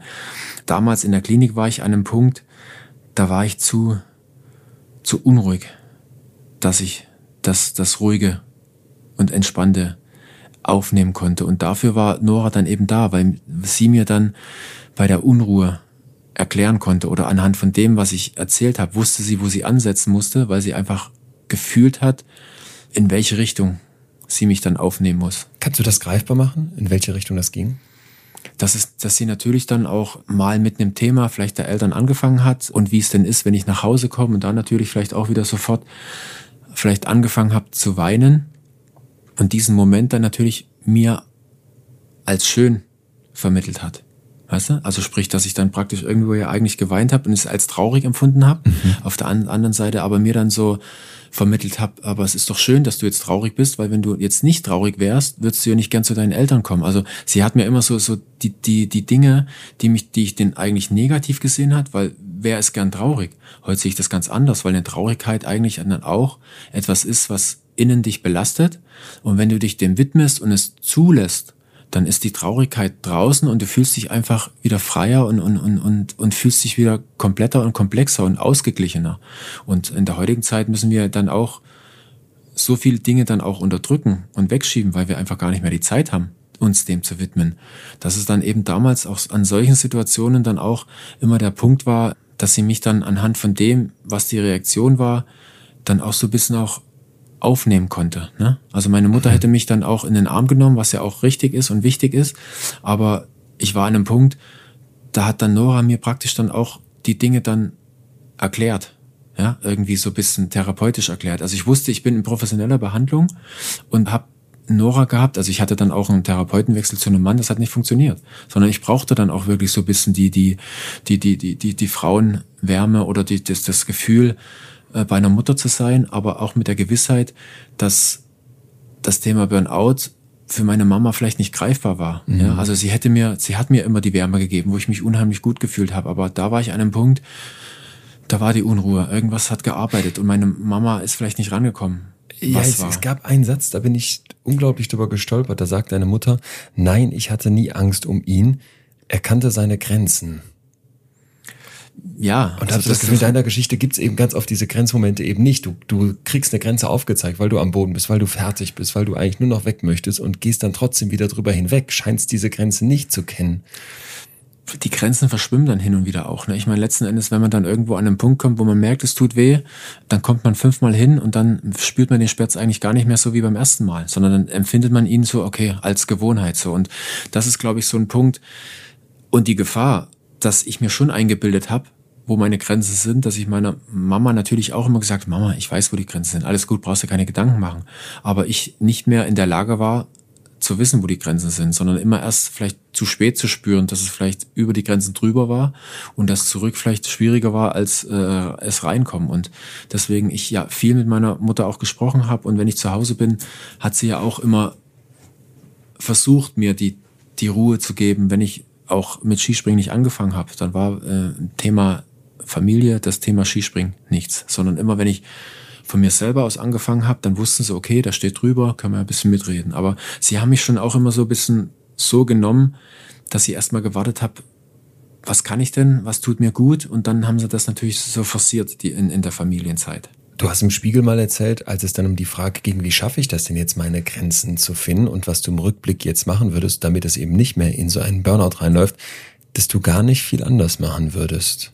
Wenn ich heute im Erzgebirge aufwachse, wobei es ist schwierig, weil sich da viele Dinge geändert haben und Wintersport nicht mehr so forciert werden kann wie damals. Okay, aber, aber wenn, die, mal, wenn die Voraussetzungen die Zeit äh, zurückdrehen können genau, mit dem Wissen von heute. Genau, mit dem Wissen von heute. Dann würde ich im Alter von circa 20, 21, würde ich schon mal das erste Mal an so einen Punkt kommen, wo ich merke, dass ich eigentlich trainiere, dass ich mich sportartspezifisch gesund ernähre, und dass ich irgendwie vom Körper Signale bekomme, die irgendwie komisch sind. Dass ich irgendwie merke, ich bin kaputt und es dauert länger als normal für das, was ich gemacht habe, dass ich wieder frisch und frei bin. So und dann dadurch, so wie ich mich früher auch um alles reingelesen habe, ja, mhm. ähm, da würde ich dann irgendwann mal auch über das Thema Psyche, Burnout oder Depression stolpern und würde auch da tiefer nachlesen hätte ich hundertprozentig gemacht und würde mich da in dem einen oder anderen Artikel wiederfinden und würde mir das mehr auf die Agenda nehmen, weil ich dann irgendwann mal gelesen hätte, ehrgeizig, perfektionistisch,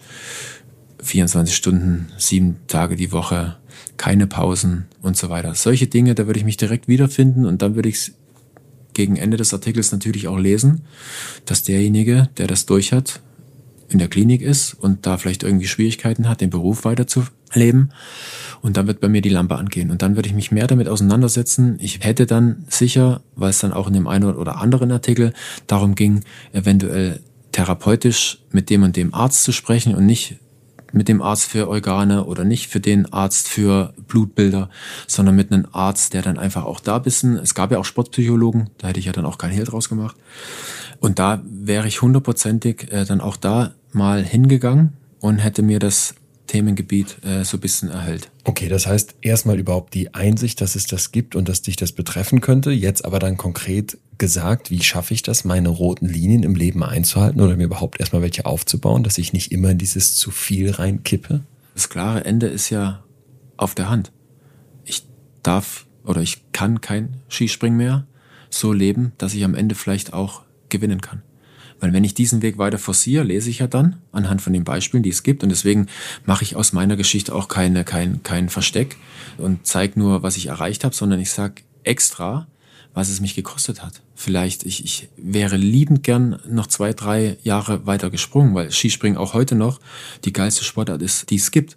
Ich konnte sie aber nicht mehr machen anhand von dem, weil ich es in einer gewissen Zeit übertrieben habe oder oder falsch gelebt habe. Das heißt, du, du schaffst dir so eine Art Szenario, dass dir auch erstmal Bewusstsein dafür ist, wenn ich das so jetzt weitermache in dem Extrem, werde ich das nicht mehr machen können, was, was ich hier liebe, wofür ja. ich brenne. Das ist ein Punkt. Gibt es weitere Punkte, von denen du sagen würdest, auch jetzt aus deiner Therapieerfahrung, hey, das hat mir wirklich geholfen, mich da auch ein Stück weit abzusichern, da nicht mehr reinzurutschen? Dass ich äh, die zweite Seite auch lebe, dass wenn ich Tage habe, wo ich traurig bin, dass ich auch traurig bleibe und nicht sag, ah, schiebe ich weg. Schön. Ich habe ein super Bild dann auch von von einem anderen Therapeuten, ähm, hat ja da mehrere, die dann irgendwo auch die die einzelnen Therapien mhm. oder der mich dann auch von A nach B gebracht hat, weil ich mir dann am Anfang auch noch nicht ausgekannt hat und auch gar nicht die die Kraft hatte, selbst vielleicht mal zur Anwendung, zum Beispiel traditionelle chinesische Medizin war ja auch dann was, ähm, hätte ich ja gar nicht von mir aus die Kraft gehabt, von meinem Zimmer dahin zu gehen, sondern ich habe auch da eine Begleitperson gehabt so ein, so ein, so ein Azubi so be oder beweglos warst. Da nee, weil ich so. einfach so eingeschüchtert war. Du bist okay. dann wirklich so sensibel für Kleinigkeiten. Das ist dir zu laut, da sind dir zu viele Menschen, da hast du Angst und so weiter und so fort. Also du bist wirklich wie ein kleines Kind, was gerade laufen gelernt hat und einfach nur noch merkt, die Welt ist für mich viel zu groß, ich will zu meiner Mama. Ja, so oder, oder aus Sicherheit. Und der hat mir dann ein gutes Beispiel gebracht mit einem Ball, den ich unter Wasser drücke. Also immer wenn was ist, was, was dann irgendwo mir Angst macht, was mich stresst, wenn ich den Ball nach unten drücke unter Wasser, umso mehr ich den tiefer runterdrücke, umso mehr Gegenwehr ist. Also ich soll versuchen, diese Dinge anzunehmen und dann verpufft es. Nach ja, einer Zeit, nach ein Tagen, zwei ja. Tagen. Und seitdem ich dieses Bild habe, bin ich auch heute noch in Situationen, wo ich einfach partout nicht möchte, dass das passiert oder gerade so ist, wie es ist. Sehe ich wieder diesen Ball und mhm. sage, lass es einfach es ist jetzt aktuell so, wir können jetzt nichts drehen, lass es zu, da ist dann eben auch mal ein bisschen Wut mit dabei, da ist dann auch mal ein bisschen, bisschen Traurigkeit dabei, Ausweglosigkeit, egal wie es ist. Heute ist es so, wenn ich natürlich funktionieren muss, dann kann ich das nicht zulassen. Ich kann mich jetzt nicht hersetzen und sagen, ich bin der traurigste Mensch und ich habe eine schlechte Nacht gehabt. Wir haben jetzt unseren Podcast. Aber was ist, ich weiß, dass ich mich nach dem Podcast dann mit dem beschäftige. Und das habe ich früher nicht gemacht.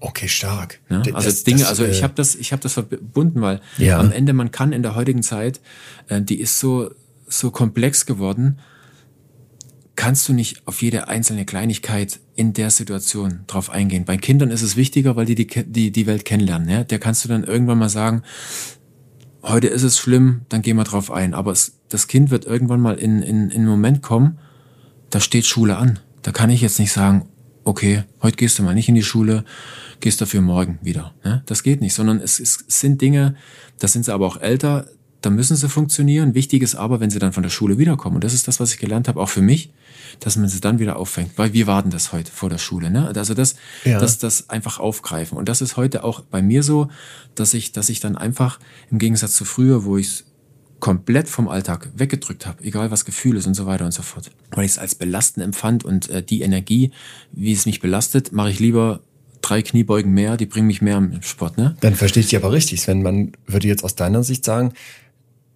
ja, ich könnte genauso erfolgreich sein wie damals, im Zweifel sogar noch erfolgreicher, weil mir die letzten Jahre dieser Karriere nicht genommen worden wären durch Burnout, indem ich zwar in dem Moment dann selbst funktionieren muss und dann nicht auf dem Balken da oben sitze und sagen kann, auch heute bin ich aber traurig, da muss ich das ausblenden, aber eben danach das annehmen und angehe.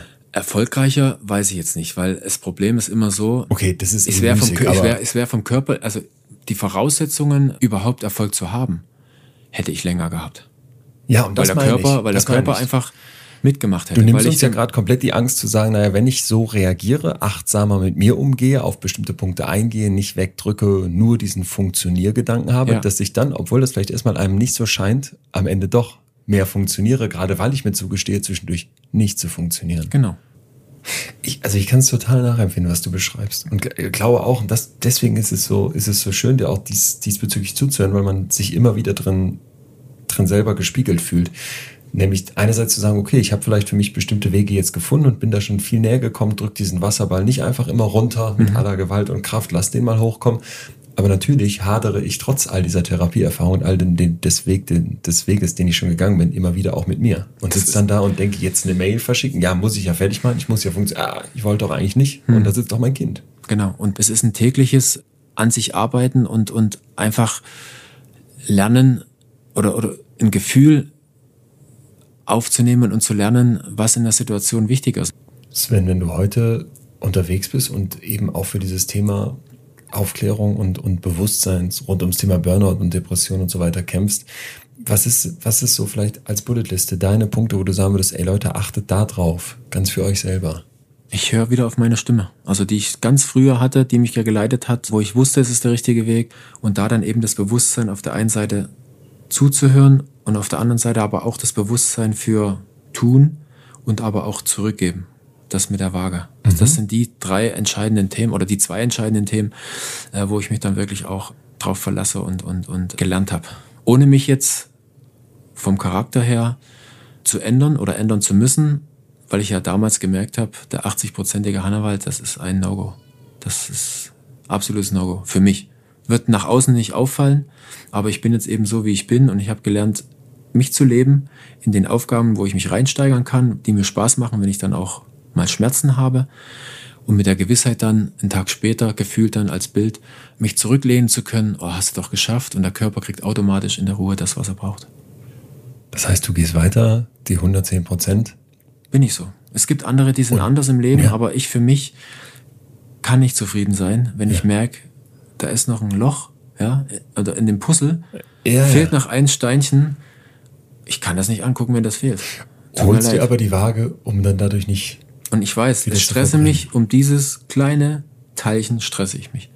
Hm. Was anderen bei einem Puzzle, also man kann es ja so als Bild beschreiben, äh, es ist kein Puzzle von zehn Steinchen, ne, sondern es ist ein Puzzle von, sagen wir mal, 100.000 Steinchen. Und es fehlt eins. Keiner sieht das Steinchen. Ich sehe es und es würde mich nerven, weil ich weiß, da ist ein Loch. Und ich bin erst zufrieden, wenn das Ding da drin ist. Und da, um, um mich einfach zu beschreiben. Und es gibt viele Leute, die sind einfach, guck mal, sieht doch schön aus, ist doch toll. Und die sehen das Loch gar nicht. Ich sehe es. Und ich muss das machen, weil ich dann erst zufrieden bin. Und dann kriegt aber, kriege ich das zurück, was es gekostet hat, dieses blöde Steinchen noch zu suchen. Ja, und dann bin ich der zufriedenste Mensch. Ich sehe genau das Bild dann da hängen. Es ist perfekt. Es ist super. Ich weiß, es hat viel gekostet. Und lehne mich zurück und gebe dem Körper zurück, was er gebraucht hat. sprichst mir so aus der Seele. Ich fühle das so 100%, was du gerade beschreibst und, und denke andererseits, diese Idee der Waagschalen. Ich gehe in den einen Extrembereich, aber ich muss dann halt gucken, dass ich gegenhalte. Auch das muss man nicht übertreiben. Ne? Jeder Mensch hat Grenzen, aber grundsätzlich zu sagen, ja, du kannst auch in Extrembereiche gehen, wenn du schaust, dass du dir dafür einen Gegenpol holst und nicht denkst, du kannst die ganze, den ganzen Tag mit deinem Handy telefonieren, ohne das überhaupt mal aufzuladen. Ich glaube, das ist ein, das ist ein Verständnis, was man von dir heute mitnehmen kann. Zum Schluss hast du dieses Ende der Karriere jemals bereut?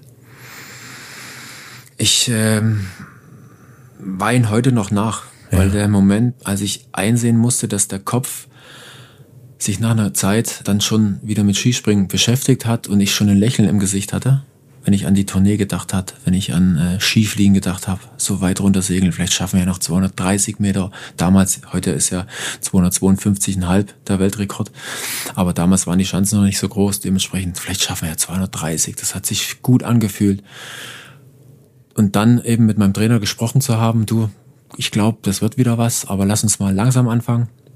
Alle anderen waren schon in der neuen Saison dann unterwegs und ich für mich selber war zu Hause auf einem Weg zum Krafttraining in die Halle, wo wir immer waren. Und auf dem Weg habe ich gemerkt, dass das Gefühl wieder hochkam, was vor, dem, vor der Klinik war. Und da habe ich einsehen müssen, dass das nichts mehr wird, wo Körper, Geist, Ansporn, Ding wieder kommen musste, dann kam das Signal von der Stimme, die ich jahrelang zugehört habe, kam hoch. Und dann musste ich meinen Kopf davon überzeugen, dass das Thema Skispringen wir gehen lassen müssen. Finde Leider. ich, finde ich gerade fast das Stärkste.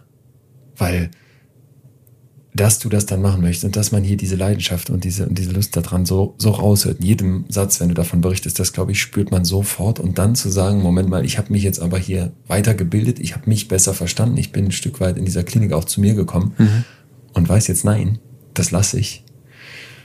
Muss ich, also Das ist- ich, das- ich, da habe ich großen Ich war Respekt nicht da, vor. ich lasse es, sondern ich muss es lassen. Ja, ja, okay, aber Ich muss es lassen. Es ist am Ende, Leider. ja, ich weiß, Ja. es ist ein, ich muss es lassen, das klingt aber so passiv. Du bist trotzdem derjenige, der am Ende die Entscheidung Ja. trifft. Jetzt bist du heute ARD-Experte, wir haben eben im Mhm. Vorgespräch kurz darüber gesprochen. Lebst du davon? Halb, halb. Also auf der einen Seite freue ich mich, dass ich jetzt für die ARD Zuschauer dabei sein darf, dass ich dann auch hoffentlich bald wieder live vor Ort sein darf. Ähm, Corona-bedingt war es ja nicht so ganz einfach. Aus dem Studio fehlt dann auch die Nähe, ähm, du, dir mhm. fehlen die Zuschauer und so weiter. Dir fehlt auch mal so ein, so ein Gesicht, was an dir vorbeiläuft, wo du siehst, oh, der hat ein bisschen seine Sorgen. Ähm, wird wahrscheinlich heute schwer, obwohl er Favorit ist. Also das sind ja so Dinge, die nehme ich auf und projiziere dann praktisch auch in meine Kommentare für ja. die Zuschauer, dass die dann auch ein Bild haben. Das dann eben von Ende November bis März und ähm, ab April bis Oktober bin ich eigentlich so dann, dass ich, wo ich mich wirklich ausschließlich der Gesundheit widme, wo ich dann alle Anfragen, die über den Winter auch kommen würden, wo ich dann vielleicht auch Firma XY dann auch einen Tag verbringen soll, das versuche ich dann alles in den Sommer zu schieben. Letzte Worte nochmal dieser eine Moment, wo du da runterkommst von der Schanze und weißt, das hat jetzt gereicht. Ich habe als erster alle vier Springen gewonnen. Da stehst du ja dann ganz alleine erstmal, umgeben von diesen tausenden Leuten, den Millionen Fernsehern in der Mitte von dieser Skispringarena. Wenn du da zu dir hättest laufen können und dir einfach eine kurze Botschaft ins Ohr geflüstert hättest, was würdest du heute diesem Sven Hannawald damals sagen? Normalerweise würde ich schreien und geil rufen. ja, aber ja, es, also ich würde hingehen und sagen, der kleine Sven hat recht gehabt. Der damals im Erzgebirge auf dem Sofa saß und die Tournee gewinnen wollte. Der war, hat mich ja über die Jahrzehnte begleitet und mich da durch tiefe Täler gehen lassen. Und das wäre, glaube ich, das, was ich dann dem, der die Tournee gewonnen hat, mit allen vier Siegen gesagt hätte. Der kleine Sven hat recht gehabt. Hm nichts zum Thema, hey, denk mal an dich, Achtung, rote Linien, Burnout und Co. Dafür habe ich Zeit jetzt. Das ist immer das Schöne, dass du im Profisport immer noch Möglichkeiten hast, dir noch was, den restlichen Zeit deines Lebens etwas Gutes zu tun. Und wenn das, wie gesagt, Profisport bedeuten würde, 67 Jahre bis Rente, wird es weniger Profisportler geben, weil jeder merkt relativ schnell, das ist harter Tobak, knallharter Tobak, macht Spaß, aber irgendwie dann auch nicht. Und am Ende hörst du ja in einem, einem Lebensabschnitt auf, wo du dann zumindest noch Zeit hast für ein anderes Leben. Sven, dann damit noch ganz viele tolle Jahre in diesem zweiten Leben. Danke. Als kleiner Junge schaut sich Sven mit seinem Vater die Tournee im Erzgebirge an und setzt sich in den Kopf, die will ich gewinnen. Diese innere Stimme wird zum Antreiber bis hin zum Grand Slam der Vierschanzentournee. Der kleine Sven hat recht gehabt, sagt der große Sven heute, voller Stolz, aber auch voller Demut. Jahrelang trainiert Sven Hannawald auf sein Ziel hin und geht dabei bis an seine Grenzen. Ganz oben angekommen, lernt er die andere Seite der Medaille kennen und muss feststellen, dass er seine Grenzen offenbar immer wieder überschritten hat. Bei mir wird dieser Moment hängen bleiben, in dem er live in die Tagesschau geschaltet wird, nach dem großen Erfolg, am Tag des großen Erfolgs und sagt, ich war nur noch eine Hülle, die sich am Stehtisch festgehalten hat. Ein Punkt zum Thema Burnout ist mir hier zum Schluss noch ganz wichtig. Wenn wir merken, so geht es nicht weiter, wenn wir ausgebrannt sind, dann werten viele Betroffene das als Versagen. Ich hab's nicht gepackt und dann kann man sauer auf das Burnout-Syndrom werden. Doch man könnte es auch ganz anders betrachten. Burnout als eine Art Warnung, als eine Kompetenz. Mein Organismus sagt mir ganz klar, das ist zu viel. Du hast den Vertrag mit mir gebrochen. So kann ich nicht mehr mit dir zusammenleben. Die Kopfschmerzen, die Schlafstörungen, die Essstörungen, die depressive Stimmung. All das als Zeichen zu werten, hey, du musst etwas ändern, macht aus Burnout plötzlich eine Art Wecker, einen Wachruf, etwas, was keine Schwäche ist, sondern etwas, was Kompetenz bedeutet. Ich nehme mich, wenn auch zu spät, wenn auch mit vielen Einbußen, zum Glück jetzt ganz am Ende noch wahr und krieg signalisiert, dass ich was verändern muss. Das möchte ich uns mitgeben, weil auch dieser Hilfeschrei in unserer Psyche natürlich wieder etwas ist, was wir verurteilen können, was wir verteufeln können, was uns vielleicht nicht gefällt, was aber eben auch ganz klar eine Funktion erfüllt. Sven musste das für sich lernen, den Mut aufbringen, auf die eigene innere Stimme zu hören, die er so lange ignoriert hat. Von seiner Therapeutin Nora erfährt er zum ersten Mal eine Wärme, die ihm erlaubt, auch Gefühle wie Traurigkeit zuzulassen und sogar ein Stück weit etwas Schönes darin zu sehen. Mindestens aber etwas Hilfreiches. Vielen Dank, Sven, dass du deine Landung zurück im Leben mit uns geteilt hast. Ja, das war's. Das war's mit dieser Folge und das war's auch schon wieder mit Staffel 9. Ein Riesendank gebührt an der Stelle Jonathan Raue und Indus Gupta von der Produktion, Katharina Kern von der Redaktion, dann natürlich Sebastian Grimberg und Niklas Münch von der Projektleitung und überhaupt dem gesamten Produktionsteam von Auf die Ohren. Dann aber, das muss ich wie immer hier unterstreichen zum Schluss einer Staffel, vor allem Danke an euch. Danke, dass ihr hier zuhört. Danke, dass ihr dabei seid. Danke, dass ihr mir so unfassbar viele Nachrichten schreibt, dass ihr Feedback gebt und dass ihr mit euren Abos diesen Podcast überhaupt erst möglich macht. Es geht nahtlos weiter, deswegen freut euch drauf. Mein nächster Gast ist Theresa Enke, die, vielleicht erinnert ihr euch, die Ehefrau ist von Robert Enke, dem Nationaltorwart, der sich das Leben genommen hat. Was heißt das, wenn dein Ehemann sagt, ich fahre zum Training? und du plötzlich ein komisches Gefühl bekommst, Sirenen draußen am Haus vorbeifahren hörst, durchs ganze Haus läufst und dann einen Abschiedsbrief findest. Ich möchte wissen, wie Angehörige damit umgehen, wenn die Menschen, die sie lieben, psychisch krank sind. Und ich glaube, das ist ein Thema von unglaublicher gesellschaftlicher Sprengkraft, weil es Millionen betrifft und weil wir hier noch viel zu wenig drüber wissen. Freut euch also jetzt schon mit mir zusammen auf Staffel 10 und wenn ihr auf Abonnieren klickt, falls noch nicht geschehen, seid ihr die Ersten, die Bescheid bekommen, wenn es hier weitergeht. Ansonsten schickt mir gerne Mails über post.leonwinscheid.de oder schreibt mir direkt bei Instagram, wenn ihr Gäste vorschlagen möchtet, Rückmeldungen habt, vielleicht auch Kritik. Ich bin für alles offen, lese alles durch und ja, sag am Ende wie immer, bleibt mir gesund und gewogen. Wir hören uns wieder. Bis dahin, euer Leon. In extremen Köpfen. Ein Podimo Original. Produziert von Auf die Ohren.